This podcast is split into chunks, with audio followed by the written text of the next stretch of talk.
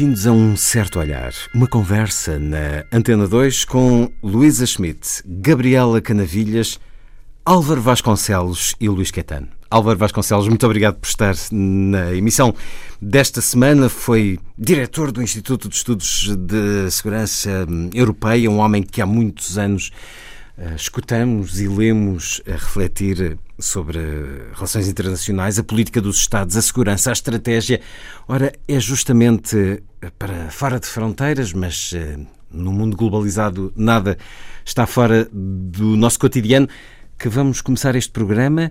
Obama em Hiroshima. Mas antes de ler aqui algumas das frases que esta tarde Obama disse no lugar que há 71 anos foi devastado, escutemos este excerto do filme de Alain Resnais, a partir do texto de Marguerite Duras, Hiroshima, meu amor. Tu n'as rien vu à Hiroshima. J'ai tout vu, tout. É um curto diálogo que todas as semanas se ouve nesta antena, no espaço que consagramos ao cinema, a grande ilusão, este diálogo em que se diz que alguém não, não viu, não sabe o que foi Hiroshima, e na resposta diz sim, vi, sei, senti tudo. Uh, sei que lhe diz muito este diálogo Álvaro Vasconcelos, nós uh, sabemos, ou Obama ajudou-nos hoje a saber melhor o que foi Hiroshima? Obama, indo a Hiroshima, evidentemente que colocou Hiroshima no mapa do debate internacional e a atenção do mundo, dado o prestígio de Obama, e pela primeira vez um presidente americano em foi, exercício. em exercício foi a Hiroshima. E isso abre uma discussão. Toda a gente esperava que isto fosse um momento histórico de certa forma, é um momento histórico para o presidente americano ter ido lá e ter declarado que gostaria de acabar com as armas nucleares, sabendo possivelmente que isso é impossível. Mas, ao mesmo tempo, eu esperava mais. Esperava que Obama fosse a Hiroshima e dissesse que os americanos tinham cometido em Hiroshima um crime contra a humanidade. Que tivesse dito que na guerra tudo não é, não é tudo permitido, que há limites mesmo na guerra, mesmo contra um inimigo, como eram os japoneses, e com um inimigo que tinha cometido imensos crimes, e que era um inimigo extremamente feroz, que havia um limite à ação militar. Isso colocaria os Estados Unidos na história como um criminoso de guerra eh, responsável por indenizações, por eh, reparações várias, ou não? Não, não creio que em relação a Hiroshima hoje esse problema se, se pusesse, dados os acordos que os americanos fizeram com os japoneses no fim da Segunda Guerra Mundial. Mas teria li, uh, criado uma discussão sobre o próprio uso da força pelos Estados Unidos não é só em Hiroshima que os americanos e outros eh, Estados cometeram crimes de guerra. Certamente que os, os americanos cometeram crimes de guerra no Vietnã, cometeram crimes de guerra no Iraque e possivelmente continuam hoje a cometer crimes de guerra na sua ação uh, militar. Na medida em que consideram, por vezes, que não há limites ao uso da força, desde que haja um interesse superior que é a proteção dos americanos, a proteção do exército americano, a proteção dos americanos contra atos de terror, por exemplo, a utilização pelos americanos dois dos drones contra, contra alvos no Paquistão, um, país, um Estado independente, ou no Iémen, é considerado por muita, muitos como um crime de guerra. Portanto, este debate é um debate de atualidade. Evidentemente que em Hiroshima tem uma dimensão muitíssimo maior, porque é um crime contra a humanidade uh, em que morreram em Hiroshima e Nagasaki cerca de 200 mil pessoas. Foi a 6 de agosto de 1945, a mais devastadora forma de pôr fim a uma guerra. Ora, Obama uh, discursou durante mais de 10 minutos neste memorial de Hiroshima, um, um ambiente de grande emoção, onde ele foi também uh, saudar uh, sobreviventes desse dia, dessa manhã terrível, e disse coisas como estas. Nesse dia o mundo mudou para sempre. Essa bomba demonstrou que a humanidade tem os meios para se destruir a si própria. Porque é que viemos aqui a Hiroshima? Viemos refletir nessa força terrível libertada num passado não tão longínquo. Viemos prestar homenagem aos mortos. As almas deles falam-nos, pedem-nos para olharmos para o fundo de nós mesmos. Os progressos tecnológicos sem progresso significam que as instituições humanas podem ser-nos fatais. A revolução científica que nos conduziu à fissão do átomo apela também a uma revolução moral. E depois, nesta homenagem de Obama, ele escreve no livro de visitas, no livro de honra do Museu do Memorial de Hiroshima, que nós saibamos eh, ter a coragem de juntos espalhar a paz e lutar por um mundo sem armas nucleares. Dito assim, neste local, neste momento, Luísa Schmidt, os Estados Unidos sentirão, hum, na sua grande maioria, este apelo de Obama ao fim das armas nucleares? Bem, Obama é uma figura absolutamente incontornável, de que todos vamos ter muito, muitas saudades, dele e da Michelle Obama. Acho que são duas grandes figuras. Acho também que no momento em que uh, o mundo está cada vez mais fragmentado, fraturado, uh, este ato de suturar cicatrizes é, um, é muito importante. Portanto, ele é um exemplo uh, das pontes que este precisa estabelecer cada vez mais entre os países e, efetivamente, foi a Cuba, foi ao Vietnã, foi agora a Hiroshima. Devia ter pedido uh, Eu, eu, eu, eu, concordo com o Álvaro, acho que sim, acho que devia ter pedido desculpa. acho que Uh, disse outras coisas também, quer dizer, em, em, relação às armas nucleares, portanto, esse, esse discurso dele sobre a, sobre a não proliferação do, do, das armas. Portanto, acho que o tratado de não proliferação. Não é acabar. Acabar. Portanto, construir, podemos até dizer que construir armas nucleares já é um crime em si próprio. É? Porque é, é, um potencial de destruição e de crimes contra a humanidade absolutamente, uh, absolutamente dramático, absolutamente assustador, ainda mais na Coreia, quando temos a Coreia do Norte. Portanto, neste, neste momento há aí um perigo uh, uh, evidente e que, que é, é, é absolutamente que é, que é, algo que nos deve preocupar bastante a todos. Agora, um, ele disse outra coisa também interessante, disse que não, não devíamos repetir os erros do passado e criar outra narrativa para as gerações futuras. Uh, e aí, uh, aí espera-se espera-se mesmo que isso vá para a frente. Quando uh, perguntaram ao Einstein como é que ia ser a, a Terceira Guerra Mundial, a essa célebre frase que ele diz a, a, a quarta como é que vai ser não como é que vai ser a terceira guerra hum. mundial ele diz a terceira não sei como é que vai ser mas a quarta vai ser com paus e pedras Portanto, uh, percebe-se bem o potencial destrutivo. destrutivo. Pela primeira vez, a humanidade teve, teve noção da capacidade autodestrutiva da sua própria civilização. Pela primeira vez e única. Pela primeira realidade. vez, sim, mas, mas não, porque ela, esse potencial continua a existir. De tal maneira sem que manteve, uso. sem uso, felizmente, mas continua a existir e sem está uso, lá, mas com uma ameaça permanente. E existe com ameaça permanente. Uh, e por isso, uh, acho que é, acho de qualquer modo, seja como for, pedindo desculpa ou não, já é um passo muito importante ter estabelecido esta ponte, ter e de suturar esta cicatriz tremenda uh, de Hiroshima. Gabriel Canavilhas, estávamos aqui a olhar para o discurso de Obama e a senti-lo fundo. Se Obama tivesse pedido desculpa, teria tornado este momento talvez um muito problemático ou não? Ou teria sido ainda mais sentido? Eu julgo que nós temos assistido nos últimos anos, talvez até mais de uma década, a vários pedidos de desculpa públicos, sobretudo por parte do Papa, estou-me a lembrar, uhum. que são eh, pedidos de desculpa de uma dimensão moral, uhum. que representam a Igreja, claro que o Estado, o Vaticano, mas numa dimensão de, de vou repetir, moral. Uhum. Eu julgo que é muito mais complexo o presidente dos Estados Unidos pedir desculpa num contexto destes.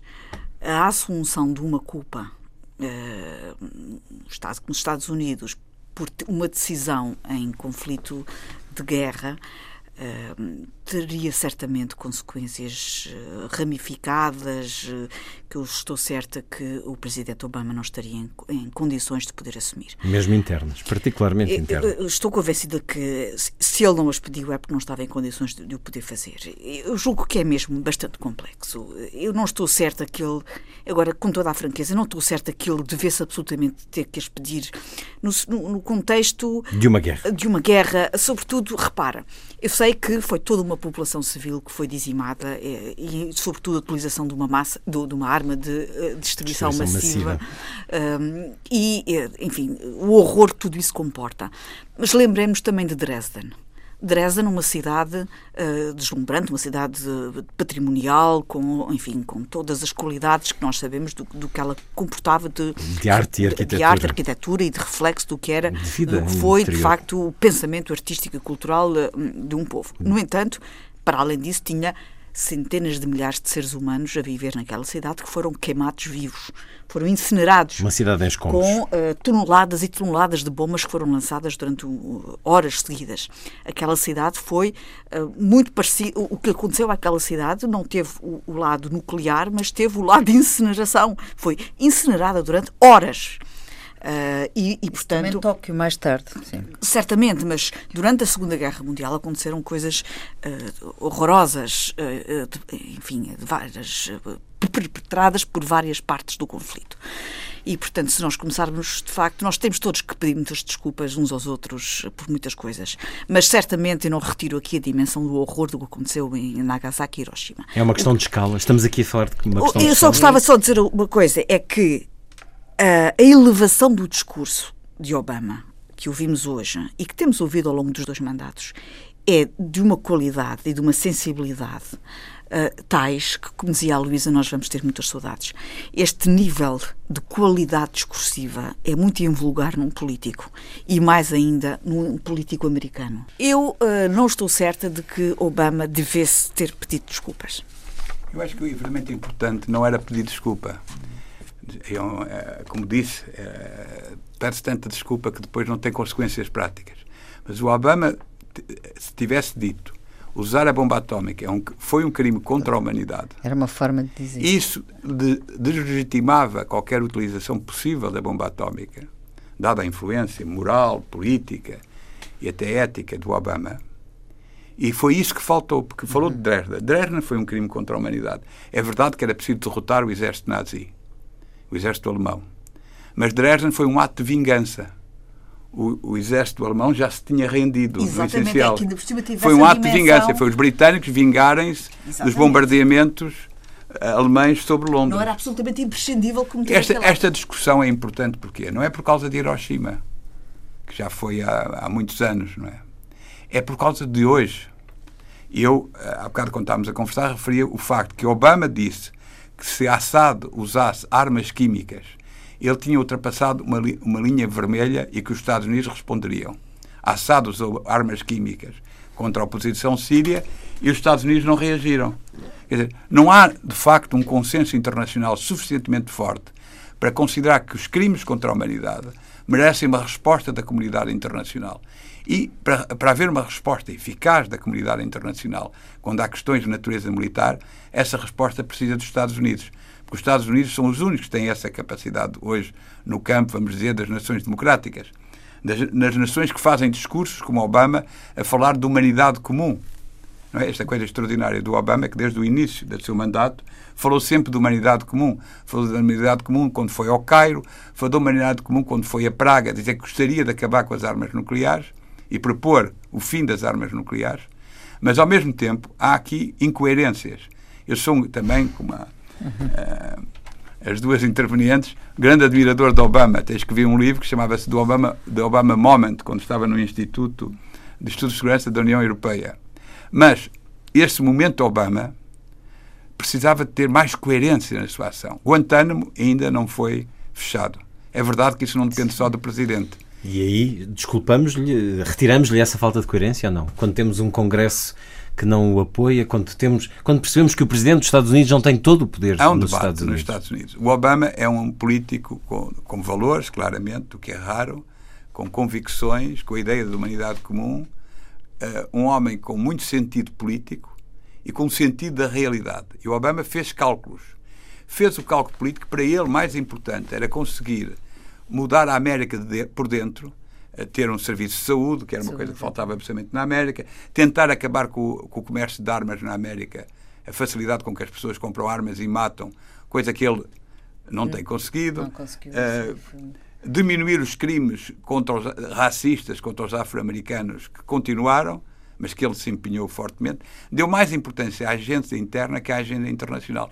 Na agenda internacional, ele foi o anti-Bush. Ou seja, o Bush foi eleito fazendo a guerra no segundo mandato. Obama foi eleito para não fazer a guerra. Mas há um limite a não fazer a guerra, que é quando há crimes contra a humanidade, é preciso que a, que a comunidade internacional seja capaz de, de os parar.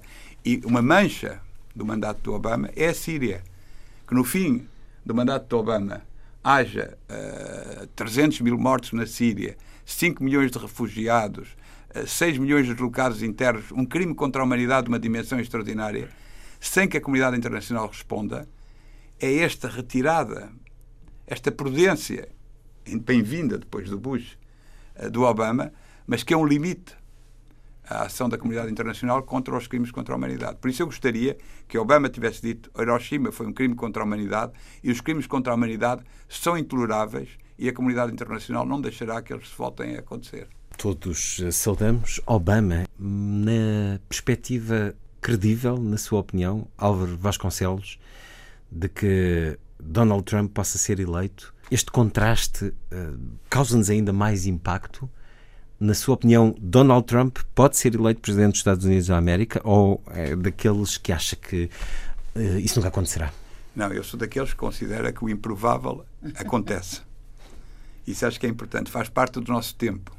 A imprevisibilidade é a regra do jogo, quer dizer, acontecem as coisas mais extraordinárias que nós dizíamos não pode acontecer, não pode acontecer, não pode acontecer, e de repente acontece.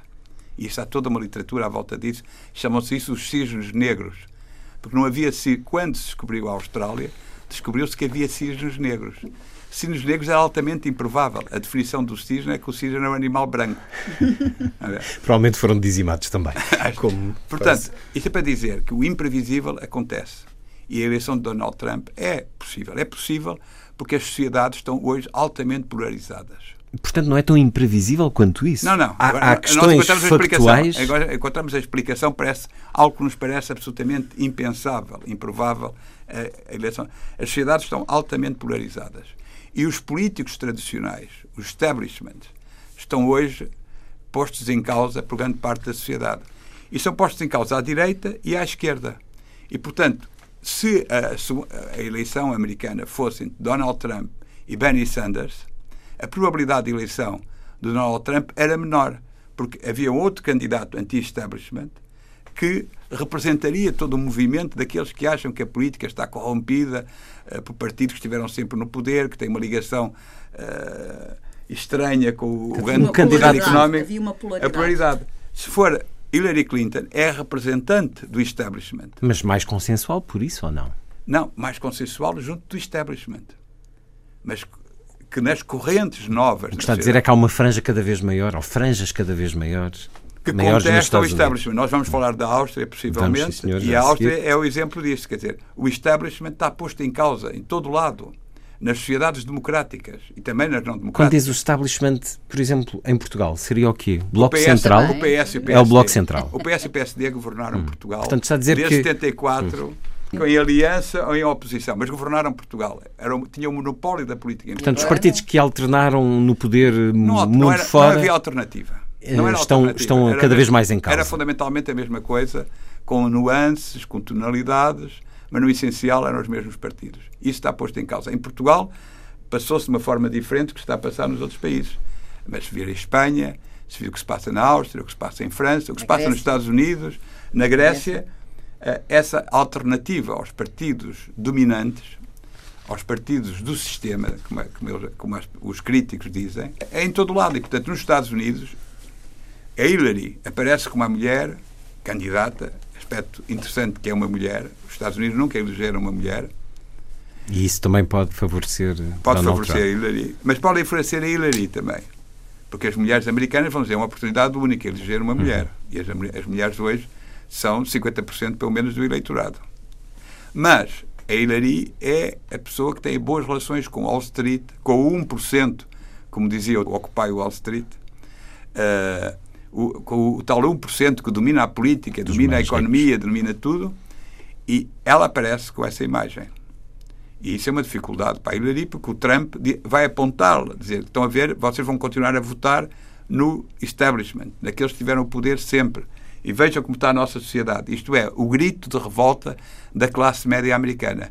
A classe média americana, com a crise, as classes médias nestes países todos, mas a classe média americana, com a crise desde 2008, perdeu 28% do seu capital. E continua a recear o futuro. E receia o futuro. Vamos falar muitas vezes de Donald Trump ao longo do ano, certamente, uhum. mas uhum. fixando-nos ainda nele é inevitável, porque há, Pelo menos para o ano desde há muito, esperemos que sim, uh, desde há muito alguns analistas diziam que era muito pouco provável, quase impossível ele conseguir a nomeação, ele já conseguiu a nomeação.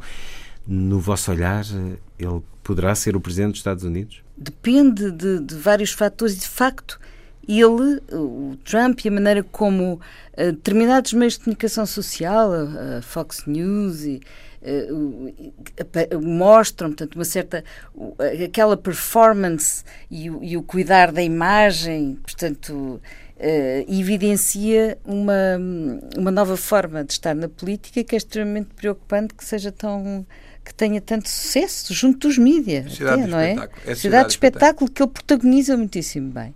A Hillary tem uma, um aspecto que um, que é desfavorável, que é uma certa falta de carisma. Ela não, não, é que ele tenha, do meu ponto de vista, ele não tem, mas vai lá não, para outros caminhos. Carisma, ele tem carisma para aquelas pessoas. Agora, ela realmente aí a esse nível uh, não tem. E depois há também, não sei qual é a opinião do Álvaro sobre isso, mas até eu gostava de ouvir sobre a questão do sistema eleitoral dos Estados Unidos, não é? que também é muito particular e que depois leva por um lado, aquela forma de votação que, que não é o maior número de votos sim, que elege o presidente. Depois de Bush e Al Gore e da questão da Flórida, mas, mas não sim, mudou nada. Mas também leva a esta coisa dele ser constantemente, do Obama ser constantemente boicotado em, assunto, em assuntos cruciais no Congresso, não é? Que é as armas, é, a saúde lá conseguiu avançar minimamente, é o racismo, todos estes, todos estes problemas. Mas lá está, o tal é Congresso facto, que representa muitos dos que vão votar em Donald Trump. Com aquele sistema político eleitoral muito particular, não é? Que é, é a não história é o nosso, do, na Europa. O menos imperfeito, provavelmente, dos, dos sistemas para os americanos Concebes Donald Trump a presidente, Gabriel Canavilhas? Uh, pois, uh, já esteve mais longe, não é? não, eu acho que é muito provável. Isto é mesmo aterrador. aterrador é, é, muito não, provável. Não, não, nós temos que, que reparar que, bom, escolha é dos americanos, não é? E os americanos estão, neste momento, as sondagens estão a, estão a apontar nesse sentido. A Hillary Clinton não é uma mulher muito empática. Mas isso também não nos chega uh, através dos médias. Não são os, os tais média que privilegiam Donald Trump, que tudo o que ele diz e faz é automaticamente transformado num, numa notícia média, espetacular. Os média têm um Hillary papel tem fundamental na forma como a mensagem política é passada, sem dúvida nenhuma. Mas uh, há uma coisa que chama, chama-se o fator X, que é algo que é uh, dificilmente uh, explicado em palavras e que tem a ver com a natureza das pessoas. E isto é muito importante num político, muito importante num protagonista uh, de, uma, de uma mensagem política, de um projeto político. É aquilo que está por trás do olhar, está por trás da linguagem corporal, que está na pessoa. E a Hillary tem algo que não passa. É. Ela tem qualquer coisa que não passa. E, de facto, nos Estados Unidos ela não tem empatia, nem sequer das mulheres. Ela não tem grande empatia sequer junto às E essa mulheres. vai ser uma questão. E ela é uma mulher, não se esqueça que ela é uma mulher que esteve uh, com o Bush a favor da invasão do Iraque. Portanto, ela também tem as suas particularidades junto de um eleitorado que hipoteticamente se poderia chamar de esquerda. Ela não tem simpatias nesse eleitorado. Portanto, se o Bernie Sanders fosse o candidato de, dos, dos, democratas, eu concordo inteiramente com o Álvaro Vasconcelos, uh, havia mais probabilidades do Donald Trump ser derrotado. Eh, portanto, eu temo bastante, eu temo bastante que o Donald Trump consiga ganhar as eleições. Sendo certo que muitos republicanos não votam nele e estão contra ele, como por exemplo o Bloomberg, não é? E muitos outros. Portanto, pois. também São há as eleições mais um singulares das últimas décadas. por parte dos próprios Ah, republicanos. sem dúvida. O que eu chamei o establishment é contra o Trump. Eh, Também e, já portanto, ouvi, enfim, os eh, Mas vão- mas vão fazer comentários marcha de que ele é, por ser assim um pouco um puppet, que ele é mais facilmente manobrável nos bastidores e que, Sim, portanto, quem acontecer. verdadeiramente ma- domina os Estados Unidos, com os Mas disse uma- stakeholders das grandes empresas, são Agora- esses Pois. que irão dominar a política e que o irão, irão manipular mais Pois. facilmente, enfim. Disse uma coisa importante, que quem vota são os americanos, mas como o resultado das eleições americanas Reflete-se. eh, reflete-se em nós todos, nós todos devíamos votar nas Eu eleições americanas. É Então, isso. E nós não A questão de que estávamos a brincar, de votarmos para as eleições americanas, estando fora dos Estados Unidos, tendo outro olhar, um certo olhar, ora, foram os que vivem fora da Áustria, que decidiram as eleições austríacas. Foi uma forte porcentagem, eh, creio que 14% de votos de fora da Áustria que permitiram estes 0,6% que deram a vitória ao antigo líder dos Verdes, Alexander Van der Bellen, que derrotou o nacionalista de extrema-direita Norbert Hofer. Logo na Áustria, Álvaro de Vasconcelos, eles estavam preparados e por uma unha negra não elegeram um candidato de extrema-direita? Está a começar a abrir-se a brecha, eh, mais do que uma ameaça. A extrema-direita começa, eh, está prestes a ter o poder na Europa? Esse é, para mim, o grande problema da Europa hoje.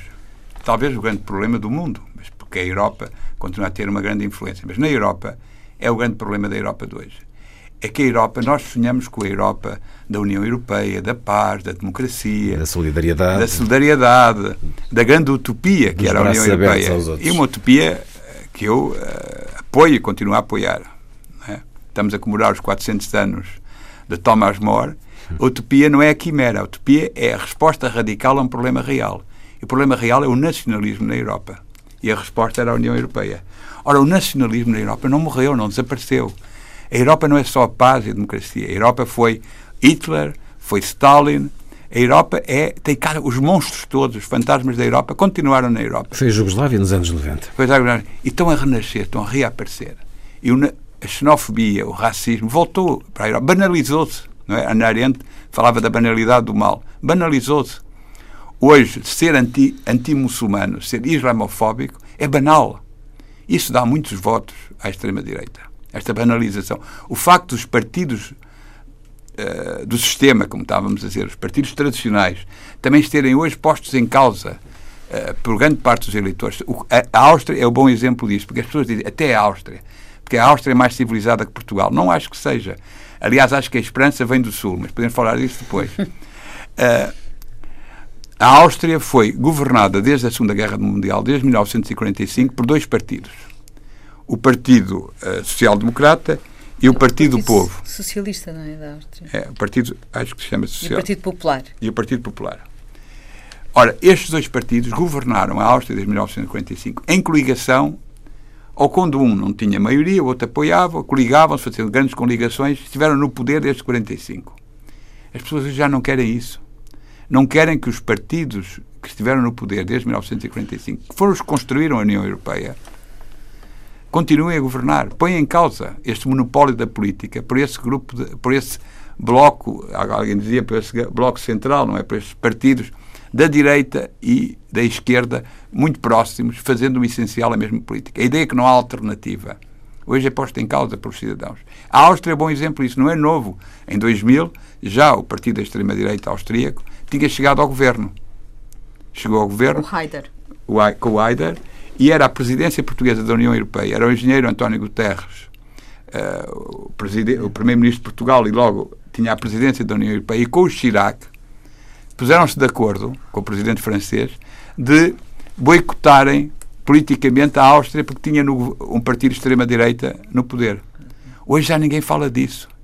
Ninguém fala. Algumas sanções, não foi? Foi umas sanções, sanções políticas, não foram Exatamente. sanções económicas, foram sanções políticas. Não eram convidados para as reuniões do Conselho, para as reuniões intergovernamentais da União Europeia. Hoje já ninguém fala disso. Hoje aceita-se como normal na Hungria, Europa. não é? Que hoje aceita-se a Hungria como... A Hungria, a Polónia, A Polónia. Dinamarca, part- a Dinamarca, que o partido da extrema-direita faz parte da coligação no governo. Esta ideia que está na gênese da força de- desses partidos de país para os seus, de fechar a porta, de não deixar entrar os outros, os outros que neste momento são os refugiados, já era assim com Georg Haider, é assim também agora para boa parte do povo austríaco, continuamos a ter nesta medida da segurança e do não querer o outro a grande razão de folgo dos partidos de extrema-direita na Europa? Ah, sim. Há uma modernização dos partidos de extrema-direita. É interessante o caso da França. Eu vivi, eh, como era diretor do Instituto de Segurança da União Europeia, era em, é em Paris e vi os, os, últimos sete anos ou oito anos da minha vida em Paris. Portanto, acompanhei muito perto o debate francês com a subida da Frente Nacional e a Marine Le Pen, muito provavelmente, quase certeza, estará na segunda volta das eleições francesas. O que é que aconteceu no, na Frente Nacional? O pai Le Pen, que era o líder do partido, era o, a, a, o antigo fascista. Era o, era o antigo xenófobo. O, o, ódio dele era contra os judeus. Hum. Era uma coisa da Segunda Guerra Mundial. Portanto, atualizar os ódios. Atualizar os ódios. A filha diz: O meu pai Já era. é do passado. Aliás, matou o pai. Expulsou o pai até Literal, do partido. Quase literalmente. Não, mas expulsou o pai do partido fez uma campanha contra o pai, diz: meu pai é ultrapassado, faz aquelas declarações Temos é racistas os contra os judeus, etc. O inimigo agora são outros. E é e com, isso ela, e com isso ela ganhou eleitoralmente e de que maneira? E ganhou eleitoralmente imenso. E se olhar as personagens que hoje dirigem estes partidos, são personagens modernas, com uma capacidade de utilização da televisão uhum. muitíssimo maior que tinha o velho Le Pen ou que tinha a velha extrema-direita, conservadora, arcaica, entraram completamente na sociedade do espetáculo. A, a líder do partido de extrema-direita alemã Sim. é uma jovem, bem presente, fotogénica, bem falante. Portanto, para, para, estes partidos, eh, os refugiados na Europa foi a sorte grande. Porque eh, são o fator que atemoriza o povo eleitor. É, é uma, algo absolutamente que mostra bem o absurdo da situação. A Europa são 500 milhões de habitantes um milhão de refugiados não é nada. Uh, o Líbano, que tem, que tem, cerca de 4 milhões de habitantes, tem um milhão e meio de refugiados. Nos refugiados. O, a, a, Turquia recebeu 2 milhões e meio de refugiados para 60 milhões de habitantes. Portanto, é, 500 milhões de habitantes. Porquê é que se tornou um problema desta dimensão? Eu acho que há duas razões para isso. Uma, porque os partidos da extrema-direita já tinham uma grande influência ideológica.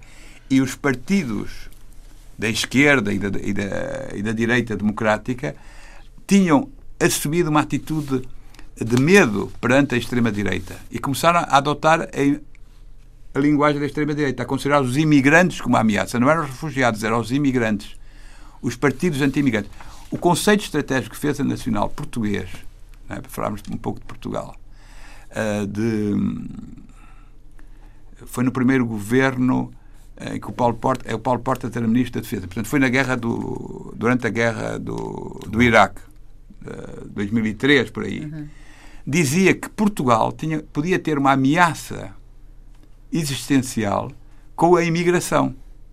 O, o conceito estratégico que fez a Nacional Português. Quer dizer, Sim. ninguém em Portugal deu por isso, ninguém deu importância a isso, porque nós achamos que somos o país mais uh, defendido da xenofobia, não é? Vivemos nessa quimera de um país uh, que é verdade que o racismo em Portugal não tem expressão partidária. Verdadeiramente, não tem. Não há partidos de extrema-direita deste tipo em Portugal.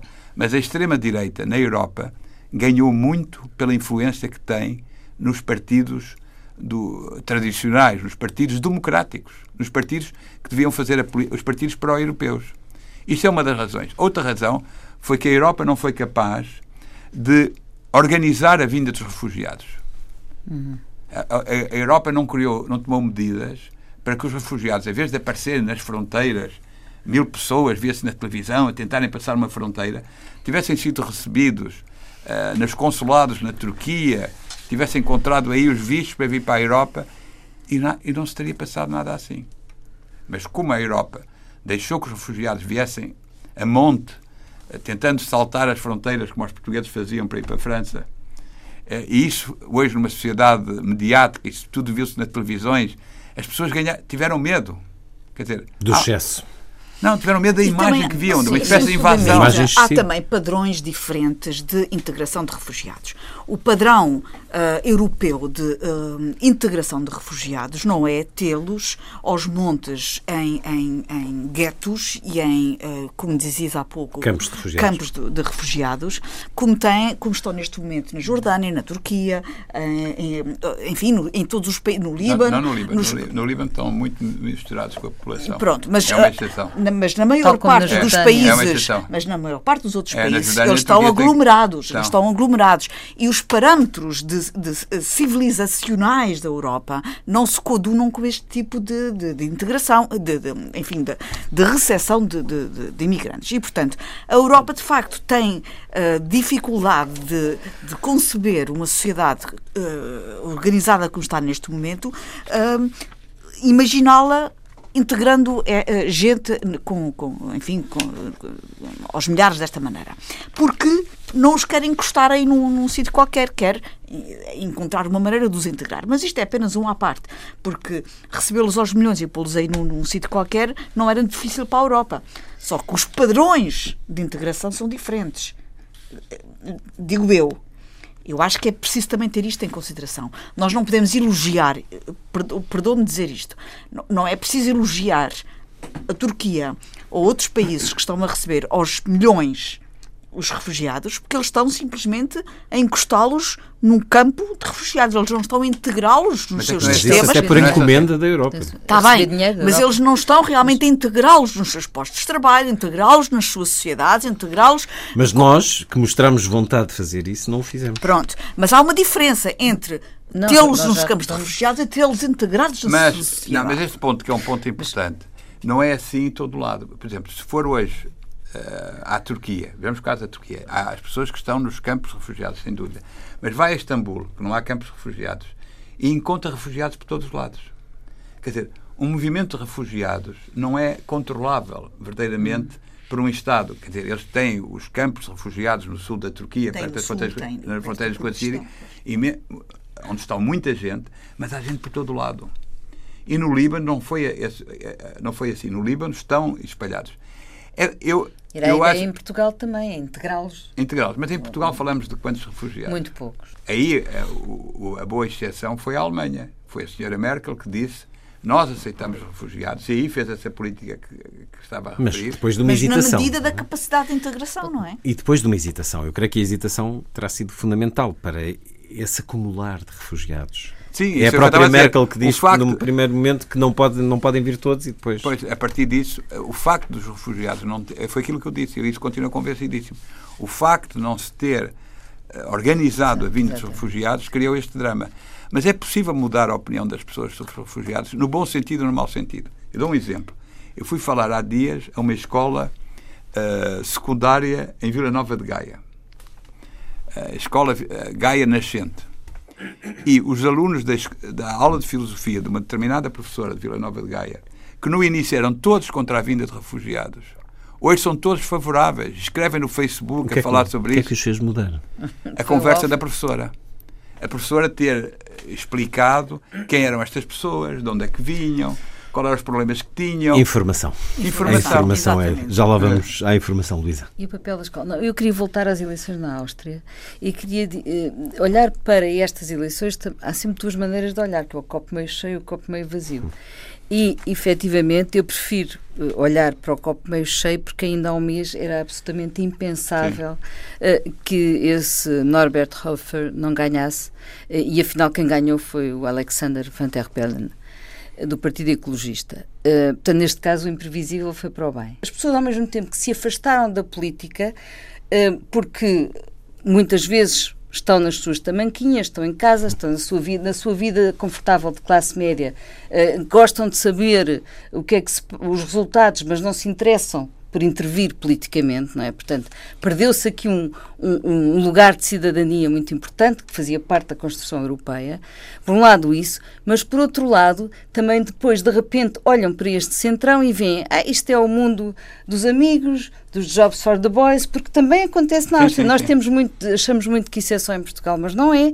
Também, eh, eh, aqui há tempos li um artigo sobre isso, quer dizer, também nestes países acontecem este era um analista sobre, sobre justamente estas eleições e ele dizia um, este, as pessoas sentem que estão afastadas e que há um, um, determinado grupo que se apoderou dos lugares da administração e que decidem por elas. Portanto, e isto cria esta revolta e cria este problema. E aí é que eu volto à escola, porque acho que a escola tem aqui um papel determinante. Os mídias, claro, os meios de comunicação social, é evidente que têm informação, mas a escola também. Uma escola que crie criou, passou a criar muito mais uh, funcionários e gestores do que cidadãos. Portanto, há aqui um papel da escola que tem que ser retomado se nós quisermos uh, uh, voltar ao caminho é. da União Europeia. E, e aqui portanto, é, era, era, é, é, é preciso acabar com este hiato, com, este, com esta distância que os cidadãos sentem relativamente a este centrão. A Áustria é um caso particularmente interessante porque a Áustria convive muito bem com o seu lado ultraconservador e de direita. Não esqueçamos uh, toda a história da Áustria. Os seus ilustres filhos. Os seus ilustres antepassados. Quer dizer, a história, a, história austríaca, austro-húngara, é uma história uh, muito rica de, de ligações e, de, enfim, é uma história interessante. Mas o mais engraçado é a própria, as próprias declarações do Norbert uh, Hofer, que disse vocês, isto para a esquerda, opa, para o ambientalista, vocês têm a elite, eu tenho o povo. Ora, isto é uma frase importantíssima. O homem isto... cada sempre com uma pistola. Não, não, não, porque isto define muito do que são hoje os movimentos conservadores. Porque o eleitorado dele são operários, trabalhadores rurais, com menor nível de educação, aliás, tal como são o eleitorado do Donald Trump. Uh, as elites, no passado, eram conservadoras, defensoras dos seus direitos, muito centradas em si próprias, uh, fechadas para o mundo global, para os outros. Hoje, as elites são uh, esclarecidas, são educadas, têm uma visão global, têm uma visão de, eu vou usar a palavra generoso no sentido de, de, de, se pensar o outro como povo, não é? Como... Sendo que é difícil categorizar as elites eh, de uma só forma. Mas eh, do ponto de vista das elites. As elites em Portugal lê o Correio da Manhã e vem a Casa dos Segredos. Não, ó, ó Luís, vamos, estou a falar de uma, de uma forma genérica, não é? Cultural. E, e até do ponto de vista uh, global de uma forma geral, hum. as elites são o motor das civilizações, não é? E as elites, durante muito tempo, eram uh, o motor, sim, mas de uma forma uh, estrangulada, digamos assim. Vivi um ano e meio uh, em São Paulo e, e, e, vejo a elite exatamente ao contrário daquilo que a descreveu. Tem piada. Porque vi, vi uma elite egoísta, uma elite que achava que as reformas sociais que tinham tido lugar com a Bolsa Família, a saída de 60 milhões de brasileiros da pobreza, da miséria, para passarem a fazer parte de uma classe média baixa, baixa. que aquilo era uma enorme ameaça. A elite que dizia Uh, eu, eu não posso ir ao supermercado, mas eu agora não falo cheio. de elite financeira, eu falo de elite intelectual. Ok. Então, isso é um é pequeno diferente, grupo. É esse, esse, é um pequeno grupo da sociedade. É esse é um pequeno grupo da sociedade. Exatamente. Isso é um pequeno grupo da sociedade. intelectual. Mas a elite, é, é a elite abastada, a elite, a elite eh, que vem que a elite, desde o tempo da escravatura, pois essa é. elite sente-se ameaçada. Os coronéis. Essa elite gosta muito dos pobrezinhos, lá no seu lugar, não é? No, no seu lugar de pobrezinhos. E eu ouvia em São Paulo estas conversas assim, você sabe, nós agora nem podemos ir para o aeroporto. Está gente deste povo, este povo uh, que não se sabe vestir, que não povo sabe falar. Horror, não é? Uh, portanto, é um pouco. Quer dizer, é evidente que os populistas fazem apelos ao povo todos os populistas fazem. Mas fazem os populistas, se quisermos chamar, de direita ou de esquerda. Quer dizer, todos aqueles que se dirigem ao povo falam sempre em nome do povo. É óbvio. Porque senão, para ganhar eleições, é preciso falar em nome do povo. Qualquer eleição tem sempre uma dose de populismo. Uma dose de populismo. Né? Os, os, políticos dizem vou resolver isto, vou resolver aquilo outro, vou resolver os problemas. Não acho necessariamente que todas as eleições tenham que ter uma dose. Não, uma dose. Eu disse uma ter, dose. Porque só não têm votos, não é? Uma, do, uma dose. Mas o povo, Digamos já aqui fizemos um programa uma vez sobre o povo. O povo é uma coisa muito complexa. Pois. O povo e as elites, uh, o de que é que falamos, quando falamos. Mas uh, ficamos, atravessemos então de novo o oceano porque o Brasil foi, eh, enfim, o Brasil é notícia todos os dias, ainda por cima vai, vai ter uh, Jogos Olímpicos em breve. Bom, mas neste momento os jogos são outros. Na política, pois que se demitiu, o ministro de uh, Michel Temer, primeira baixa, o ministro do Planejamento, Romero Jucá, apanhado já há algumas semanas em gravações a dizer que com a mudança política no Brasil seria possível estancar a investigação Lava Jato. Ele era muito claro nisso, que a mudança no governo possibilitaria um pacto para travar essa operação. Essas gravações causaram esta queda e olhando aqui também um, um artigo recente de Álvaro Vasconcelos sobre a principal arma do populismo, no fundo, seja no Brasil, na Áustria, nos Estados Unidos ou em todo o lado, os média. O Álvaro Vasconcelos sublinha quão importantes são as redes sociais no Brasil, um dos países do mundo onde os cidadãos mais utilizam as redes, o quarto país em número de utilizadores do Facebook, o segundo país com maior número de utilizadores do Twitter. Através das tecnologias de informação, a sociedade civil brasileira conseguiu limitar, em certa medida, o monopólio dos grandes grupos de informação que da hiperconservadora Veja à mais plural Folha de São Paulo representa os interesses do passado, tendo apoiado os golpes contra as tentativas de fazer vingar uma agenda social. Mostrei-vos, mandei-vos também uma crónica do ex-provedor da Folha de São Paulo, Mário Vitor Santos, com um texto fortíssimo dizendo Apocalipse, dando por título Apocalipse do jornalismo. A ruptura institucional em via de ser completada no Brasil é o resultado direto da degradação do jornalismo, posto em prática por quase todos os meios de comunicação do país. Os cuidados éticos foram sacrificados a tal ponto que o jornalismo promove a derrubada de uma presidente até agora considerada honesta veículos brasileiros. Ao contrário, quase todos em dificuldades financeiras e assediados pelos novos hábitos do público, uniram esforços na defesa de uma ideia única. Compactaram-se a exageros, catastrofismo e idiosincrasias. Agruparam-se de um lado só da balança, fortes para nocautear um governo, mas fracos para manter a sua própria razão de existir, a autonomia dos mídia.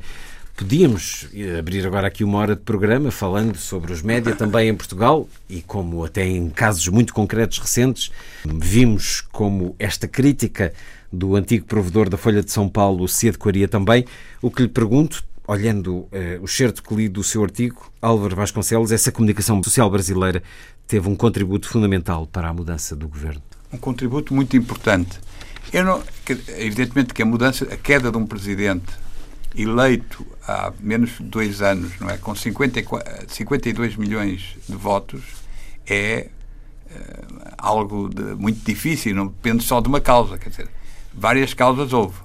Mas os meios de informação, ou seja, a revista Veja, o Folha de São Paulo, o Estado de São Paulo e, e particularmente a TV Globo, fizeram uma campanha sistemática desde, uh, desde que foi conhecido o resultado das eleições para tentar fazer cair a Presidente Dilma. Ela também caiu pelos seus próprios erros, a sua inabilidade política, a sua incapacidade de se relacionar com, o, eh, com os, os, partidos políticos, quer dizer, fechou-se em demasia. Também aos o, seus o convite erros. feito a Lula, mas por inabilidade política. Hum, não é suposto derrubar-se um governo, a não Óbvio. ser que haja consequências Óbvio. gravosas dessa ação. No, no, no cerne da questão está uma polarização extrema da sociedade brasileira. Nós falávamos a falar da polarização da sociedade eh, austríaca, de outras sociedades. Uma polarização extrema da sociedade. Uma espécie de guerra civil uh, soft, fria. Não é? Hum. falávamos, de, eh, falávamos da guerra fria, não é? Uma guerra civil fria. E os média penderam todos para o mesmo lado? E, e os médias penderam todos, os grandes médias hum, penderam todos para o lado que, da, daqueles que queriam derrubar o Partido dos Trabalhadores, o Partido do Lula e da Dilma, porque consideravam que eles já estavam há muito tempo no poder e porque recusavam as políticas sociais que eles puseram em prática. E porque, ao mesmo tempo, há uma crise económica e financeira muito grave no Brasil e uma parte da elite eh, considera que essa crise eh, gravíssima do ponto de vista económico e financeiro só se resolve diminuindo fortemente as conquistas sociais, eh, diminuindo o Bolsa Família, a Minha Casa Minha Vida, há uma série de programas. E essa elite é proprietária destes meios? Ou é muito não, uh, poderosa na influência esse, junto deles? Esses meios são meios de grupos privados, uhum. de grandes famílias. Portanto, de grandes famílias proprietários. que são proprietários e têm a sua posição nesta, nesta crise, nesta polarização. E, portanto, usam esses instrumentos. A Veja usa uh, e abusa Uh, ao extremo. É, por isso eu referi, é, acho que é, usa e abusa como um, quase como uma publicação de extrema-direita. No dia das eleições, para dar uma ideia do, de como é que são usados os meios de comunicação social, no dia das eleições, portanto, quando o, não, se pensava que eventualmente a Dilma podia perder, a Veja publicou, antecipou a publicação uh, da Veja para o dia para, para, para, ser, para a véspera das eleições, para, com uma notícia sobre uh, o envolvimento hipotético do Lula, mas que a Veja considerava mais provado, e da Dilma no caso Lava Jato, que contra a Dilma nunca nada se provou, nem suspeitas existem, nem nenhum tipo de acusação, e contra o Lula também o que existe é muito pouco aquilo que acontece, que existe em termos de divulgação pública, mesmo pelos meios de comunicação social. Foi uma, uma instrumentalização uh, dos meios de comunicação social de uma forma clara contra o governo do PT, que também tem os. Quer dizer, aqui eu chamei o meu título Contra a Revolução Social, ponto de interrogação. Porque, como eu referi há bocado, 60 milhões de pessoas saíram da miséria mais absoluta. O Brasil era dos países mais injustos, dos países mais pobres do mundo. Quando se ao Brasil nos anos 90, era uma pobreza como as zonas mais pobres da Índia ou da África. E houve 60 milhões de pessoas que saíram da miséria. É uma transformação extraordinária. Isto foi resultado de duas coisas. Do governo de Fernando Henrique Cardoso, que estabilizou a moeda, e fez reformas macroeconómicas que acabaram com a inflação, e dos governos do Lula e da Dilma, sobretudo do Lula, que fizeram políticas sociais ativas, mantendo a estabilidade macroeconómica. Que foi esse o segredo do Lula. Foi manter a estabilidade macroeconómica, fazer algumas políticas rigorosas do ponto de vista económico e fazer uma distribuição melhor da riqueza. Porque esta eh, elite extremamente egoísta, a última coisa que quer é distribuir riqueza. Portanto, há uma vontade de reverter essa tendência de políticas sociais. E há uma preocupação real com uma situação económica extremamente grave no Brasil e que toca toda a gente, toca a classe média, mas toca também os mais ricos. O Lula dizia: estes homens são loucos. Uma vez ouvi um discurso do Lula a dizer assim: mas eles são loucos. E o Lula fala sempre para os jornalistas. Havia lá um grupo de jornalistas, ele estava num comício e só falava para os jornalistas: vocês digam a esta elite que eles são loucos. Nunca ganharam tanto como quando eu fui presidente, porque o Brasil crescia de 5, 6% ao ano. E agora a única preocupação que tem é que eu não seja candidato à presidência em 2018, porque o medo. Ele tinha possibilidades de ganhar. É ganhar. É e isto, esta crise é também para impedir Sim. A vitória eventual do Lula e, portanto, muitos anos do governo PT. Haverá aqui também uma agenda que eu não sei se pode dizer à escala planetária, mas pelo menos é uma. e, e, e também cujo retrato robô é difícil de acertar. Uh, mas nós conhecemos algumas coisas. Uma delas tem a ver com o tal conservadorismo evangélico que, de que este, este, este partido não é, do Temer, este, esta gente faz parte, e, e, e, realmente esta igreja protestante funcionou e funciona bem como força política no Brasil. E são eles que estão muito ligados a essas forças retrógradas contra a Bolsa Família, contra a Revolução Social. E, por outro lado, também esta, esta outra tendência do hiperliberalismo económico? Onde uh, uh, há uma substituição progressiva do aparelho de Estado pelas corporações transnacionais que não têm rosto, que não têm, uh, quer dizer, não têm, não têm, não, não têm território fixo, são impossíveis quase identificar em todas as suas dimensões, mas que têm um sistema de organização interna que são, de certo modo, são hierarquias indiscutíveis de comando e, é um, e que pretendem, de certo modo, transpor este tipo de organização para todas as estruturas da sociedade. E este, este movimento duplo um, que nos está a afetar, no fundo, também a todos, não é? Eh, no Brasil, sendo um país tão rico é? e, e, um país também com tantas diversidades, não é? Porque é verdade que uh, se reduziu a pobreza, mas ela continua. Há muita gente Há, há, zonas muito desiguais e depois tem a Amazónia, tem São Paulo. O progresso tem... frágil. E essa Sim. polarização existe também entre os agentes da cultura, Gabriela Canavilhas? Ah, como todos vimos, o, este Temer, uh, quando constituiu o seu governo, uh, deixou de fora o Ministério da Cultura. E então, ao contrário do que aconteceu em Portugal, quando o Passos Coelho formou o governo sem Ministério da Cultura, no Brasil a comunidade artística cultural mexeu-se e de que Está maneira?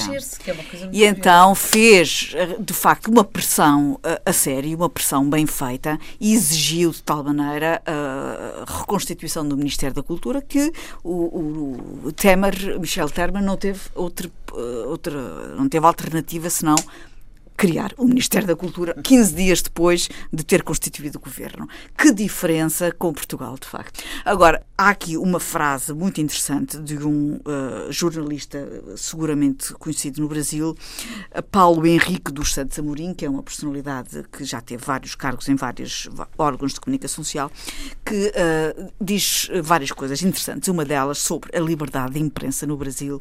Ele diz que é uma utopia. E depois diz a seguinte frase: A liberdade de imprensa é dos donos da imprensa. Okay. Quem tem a liberdade de imprensa são os donos da imprensa. E que liberdade de expressão é outra coisa. Mesmo em Portugal, de certa maneira, eu aplicaria também essa expressão. Quanto à questão que, que o Luís Caetano colocou relativamente à forma como o jornalismo pode ou não condicionar a, a orientação de factos políticos, a verdade é que os jornalistas selecionam a forma como uh, as notícias uh, aparecem, uh, selecionam os factos relevantes, organizam a informação e não são neutros na forma como a organizam. Só porque a organização da informação não é feita de forma neutra, é feita sobre a visão de quem a organiza. Mesmo que não isso, queiram isso ser. É faz parte na própria definição do trabalho. Mas quando mas chega a outros... Mas isto é quando eu quero ser simpática, a dizer que é, não é neutra a forma como se. E depois, isto é quando são extremamente corretos. Agora, muitas das vezes não são corretos. Basta mas, pegarmos mas aqui. É mas temos, mas temos portuguesa eu tenho que contestar aqui algumas coisas. Não, eu, eu gostava de dizer isto, porque eu como acompanhei a imprensa brasileira e não há nenhum jornal de referência. Aquilo que nós temos em Portugal, temos o Jornal Público, é um jornal de referência, é um jornal em plural. Tem o Expresso. E o Expresso, outro jornal de referência. Portanto, em Portugal há jornais de referência. Ou seja, jornais que não tomam, não assumem claramente uma agenda política. Digamos que a referência é, é, para os leitores. Os leitores é que, não, é que leitores tomam essa há, referência. Que há o mínimo de objetividade, não é? Era o grande slogan do jornal Le Monde, é que é um jornal objetivo. Evidentemente nós sabemos, como foi dito, que não há objetividade, que há uma opção dos jornalistas e uma linha editorial, mas há um esforço de ter um mínimo de objetividade, não assumir uma posição militante, não inventar factos e publicá-los com parangonas na primeira página para tentar demolir o adversário. Há uma frase deste ex-provedor da Folha de São Paulo que eu não li há pouco e que é, no entanto, não é só brasileira esta descrição. O abuso de reportagens baseadas exclusivamente em fontes mantidas em sigilo tornou-se regra nos média brasileiros. Vazamentos com objetivo manipulatório foram a tónica. Quando informações em off dão as cartas e o outro lado é uma formalidade, o jornalismo não existe senão como contrafação. Isto não se aplica só ao Brasil. Foi não? Mas eh, vamos lá ver. Mas em escalas diferentes. A militância do, do jornalismo, por definição, é pela independência e pela liberdade quando falamos dos mídia, nós temos que considerar as redes sociais, sem dúvida alguma, não é? Porque uh, elas têm cada vez mais força, os mídia institucionais ou tradicionais uh, têm que levar isso em conta e, portanto, têm que ter mais cuidado em não descolar das dinâmicas públicas que interessam aos cidadãos e, têm do, e, aqui, e há aqui dois riscos, de facto. Um deles é afastarem-se e criarem suspeição, como é o caso, uh, como, como esse ex-provedor uh, diz, não é? Claramente há aqui uma suspeição sobre os mídias e então eles morrem por dentro. Portanto, criar suspeição sobre o meio de comunicação é matá-lo por dentro. E, e, a outra é, que também é grave, que é terem que sobreviver uh, entregando-se nos braços de quem, de quem lhes paga, não é? Da publicidade. Portanto, e hoje a crise também se aplica... Caminhar ao lado do populismo. Também se aplica, o mesmo populismo aplica, político é também o populismo no qual se entregam Não, mas médios. os mídias também estão em crise, não é? Não podem, não, não, eles não podem ser nem de entretenimento, nem de ocultação uh, e barra, barra, manipulação, Sim. não é? E, portanto, uh, têm que levar também em conta este fenómeno novo que os ameaça, porque esta classe média que o Álvaro também caracteriza aqui neste artigo com tanta, uh, no Brasil, no caso do Brasil, uh, onde, onde, onde todas as, as, tecnologias de informação e comunicação têm hoje tanta força, não é? Estão, estão, estão também, são, são concorrentes dos mídias tradicionais. E, portanto, eles têm que, nos levar em, têm que os levar em conta e há uma espécie de autonomiza autonomização das populações relativamente este, aos, aos, tradicionais. Julgo que é muito importante ter que investir muito na investigação, porque aí não há Quem mas saiba. ela não existe. Não, ela, ela pode existir, ela existe em alguns mídia internacionais, sabemos que existem alguns mídia internacionais, mas é muito importante voltar a isso. E é, é, é, é, é- é a investigação, é a memória estratégica. quais são os jornais memória estratégica, nisso, por isso os Luísa? editores são tão importantes. Mas quais são os jornais que estão interessados o papel em financiar? que eu estou a dizer é que se eh, houver de facto, perante esta ameaça das redes sociais, do, do, do- do mundo das TICs, invadir e retirar o papel dos, dos meios de comunicação social tradicionais, eles têm que se voltar cada vez era- mais para isto, eh, Só dar não força temos aos visto editores isso. e criar credibilidade. O que temos visto é vez. muitos sites de jornais transformados em verdadeiras redes sociais, com eh, fotografias e notícias que pouco diriam há uns anos à, à essência do jornalismo O nível e que agora povoam estes assustadora. Sítios da Mas E é um internet. problema Mas muito as grave coisas com as redes também sociais. mudam. É que não há código deontológico das redes sociais. Sim, Não há, e aquilo eu E referi há ele começa a faltar nos médias institucionais. Sim, mas não há nenhum Nem nas há filtro, não é? Não há Não filtro nenhum. Eu dei, dei o exemplo da Veja nas, no, na véspera das eleições, mas no dia das eleições, pelas redes sociais, foi dito Hum. que o, o doleiro Youssef, que era o homem que estava a fazer as delações premiadas que permitiam eh, a Operação Lava Jato, tinha morrido e tinha sido assassinado pelo PT. Isto correu pelas redes sociais e eu estava numa casa de pessoas bem pensantes, civilizadas, como se diz, e estavam entusiasmadíssimas porque elas votavam contra o PT e também mataram o Youssef. O PT matou o Youssef porque ele ia denunciar. E o Youssef tinha tido um problema de saúde, estava na- eh, preso e foi levado a um hospital. Portanto, as redes sociais sim, sim, sim. também são Perversas. um problema porque não, perversas porque não há código deontológico nenhum. Mas, mas há Mas- códigos mas deontológicos atenção. para a comunicação social, depois não Pois são há, cumpridos. E aquela há. capa do sábado Mas- com acusações ao Ministro da Educação, que, que ele próprio já tinha Desmentido desmentido antes da antes revista da publicação. para as bancas. há de facto aqui um novo quadro.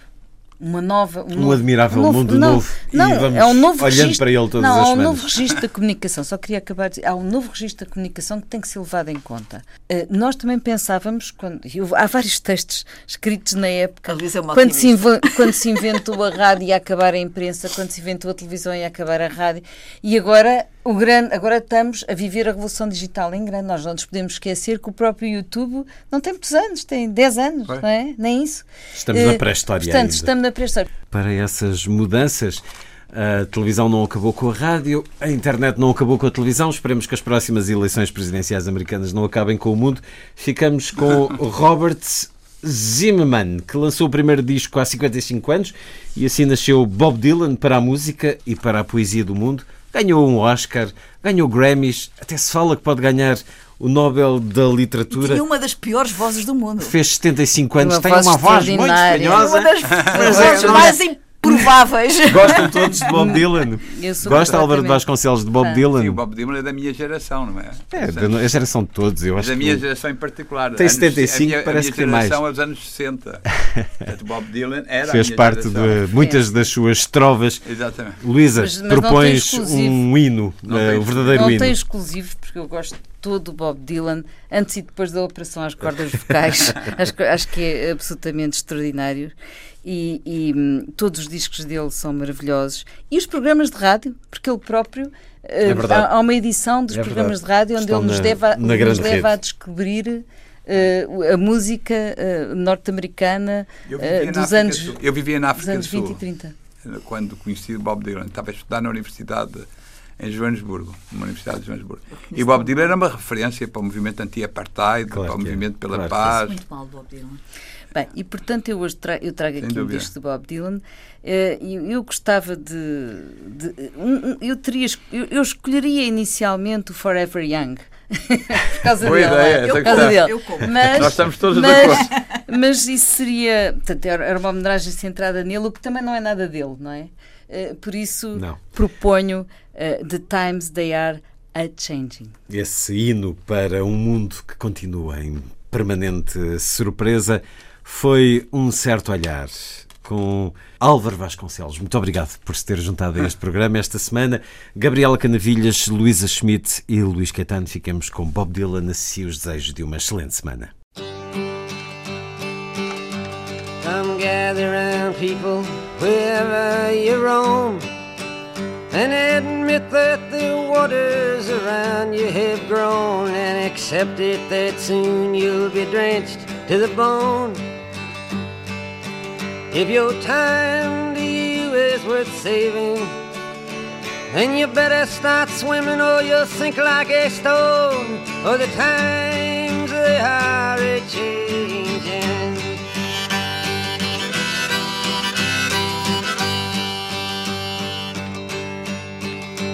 Some writers and critics who prophesize with your pen. And keep your eyes wide, the chance won't come again. And don't speak too soon, for the wheel's still in spin. And there's no telling who that it's naming. Was the loser now will be later to win, for the times they are a changing.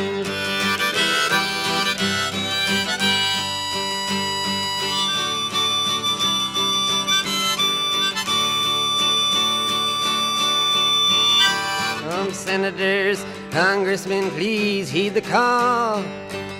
Don't stand in the doorway, don't block up the hall. For he that gets hurt will be he who has stalled. The battle outside raging will soon shake your windows and rattle your walls. For the times they are a changing.